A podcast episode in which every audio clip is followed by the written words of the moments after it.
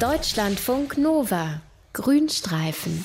Sie gehören zu den größten Krokodilen der Welt und zu den seltensten und zu den am meisten bedrohten. Und die meisten Zähne haben sie auch noch. Ihr merkt, für unser Tiergespräch heute haben wir nicht gespart an Superlativen. Wir reden über die Ganges-Gaviale. Die sind auf dem indischen Subkontinent zu Hause und sie sehen tatsächlich ziemlich furchterregend aus, muss man sagen. Unser Tierexperte Dr. Mario Ludwig ist da. Mario, stell uns den Ganges-Gavial doch mal ein bisschen genauer vor. Ja, Steffi, also so ein Gavial über sechs Meter lang, der ist in der Tat wirklich sehr, sehr groß und ein ganz charakteristisches Merkmal ist eine sehr lange, sehr schlanke Schnauze. Das ist so eine Schnauze, die erinnert so ein bisschen an einen ganz langen Schnabel mit sehr, sehr vielen Zähnen.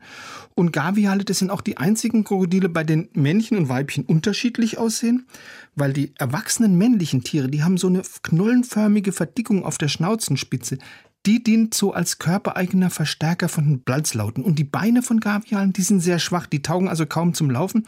Deshalb sind Gaviale viel stärker als andere Krokodile eben an ihren Lebensraum Wasser gebunden.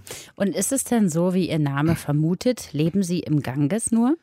Nein, also früher haben die nicht nur im Ganges gelebt, sondern wirklich in den ganzen großen Flusssystemen vom indischen Subkontinent, dem Indus, dem Brahmaputra, dem Irrawaddy Heute gibt es wirklich nur noch sehr, sehr kleine Populationen in ganz, ganz wenigen Schutzgebieten im Norden von Indien und in Nepal. Ich habe eben gelesen, dass die bis zu 110 Zähne haben können. Ne? Sind die auch für Menschen gefährlich? Hat man sehr lange geglaubt und da gab es auch einen Grund, einen Grund dafür, weil in den Mägen von getöteten, von großen Gavialen, da hat man immer wieder Ringe gefunden, Armbänder, sonstige Schmuckstücke. Heute weiß man, diese Schmuckstücke, die man da in den Mägen gefunden hat, die stammen jetzt nicht von Überfällen auf Menschen, sondern die stammen von menschlichen Leichen, die dem Hindu-Glauben gemäß eben dem Fluss anvertraut worden sind und dann sind die von den Gavialen gefressen worden. Oder die Gaviale haben diese Schmuckstücke eben auf dem Grund vom Fluss gefunden und dann verschluckt und dann haben die ihnen als sogenannte Magensteine gedient, also für die Zerkleinerung von Nahrungsbrocken im Magen. Wie praktisch. Ja. Und neuere Erkenntnisse sagen aber ganz klar, hey, Ganges-Gaviale ernähren sich fast ausschließlich von Fischen. Ab und an wird auch mal eine Wasserschildkröte, ein Vogel oder ein kleines Säugetier wie ein Hund oder eine Ziege gefressen. Aber Angriffe auf Menschen, die sind bisher nicht glaubhaft beschrieben worden. Also für uns im Prinzip eher nicht gefährlich. Ja. Aber bedroht ist er, der Ganges-Gavial. Warum? Ja, da gibt es gleich mehrere Ursachen dafür. Also zum einen hat man Gaviale früher wirklich erbarmungslos gejagt, wegen ihrer Haut. Da hat man natürlich, wie üblich bei Krokodilen, Schuhe, Gürtel, Taschen draus gemacht dann aber auch wegen ihrem sehr schmackhaften Fleisch und ihrer, ihren Eiern, die also in Indien auch als Delikatesse gelten.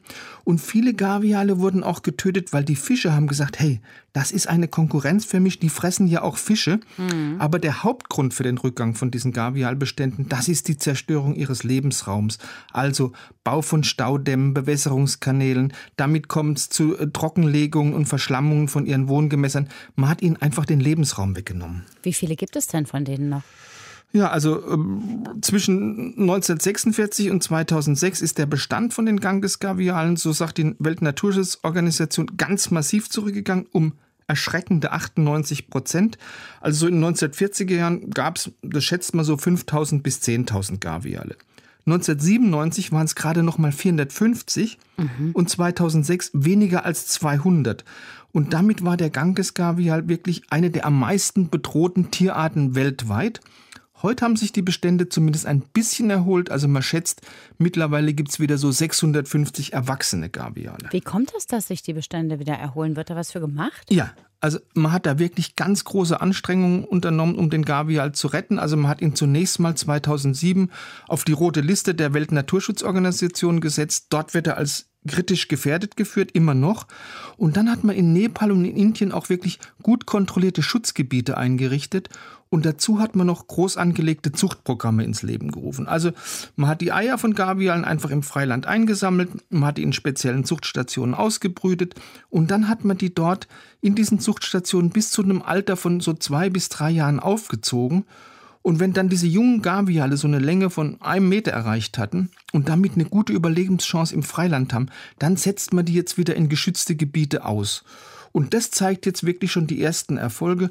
Also so ganz schlecht stehen die Chancen für den Gavial nicht. Das ist schön. Darüber ja. freuen wir uns. Persönlich treffen würde ich ihn trotzdem nicht so wahnsinnig gerne, den Ganges-Gavial. Dr. Mario Ludwig war das. Dankeschön. Gerne. Deutschlandfunk Nova Grünstreifen.